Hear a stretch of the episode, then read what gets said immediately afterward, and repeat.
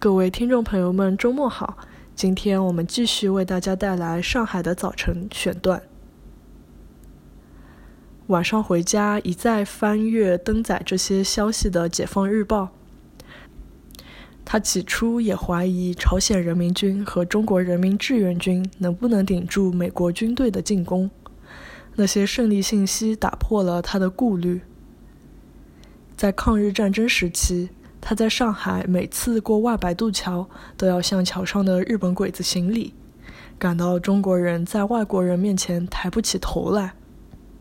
抗日战争胜利了，美军顾问团在上海滩上神气活现，吉普车在马路上横冲直撞，但是外白渡桥转弯那边就不知道冲伤撞死多少中国人。他老在想。为啥外国人可以随便蹂躏中国人的尊严，而中国人的生命又为啥比外国人的低贱？有时使他感到做一个中国人并不是一件光荣的事。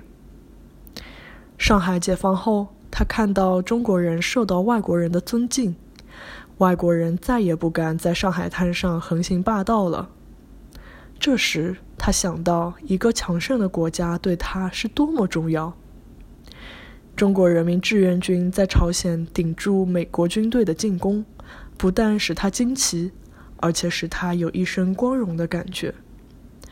中国的国际地位提升了，他作为中国人，地位也跟着提高了。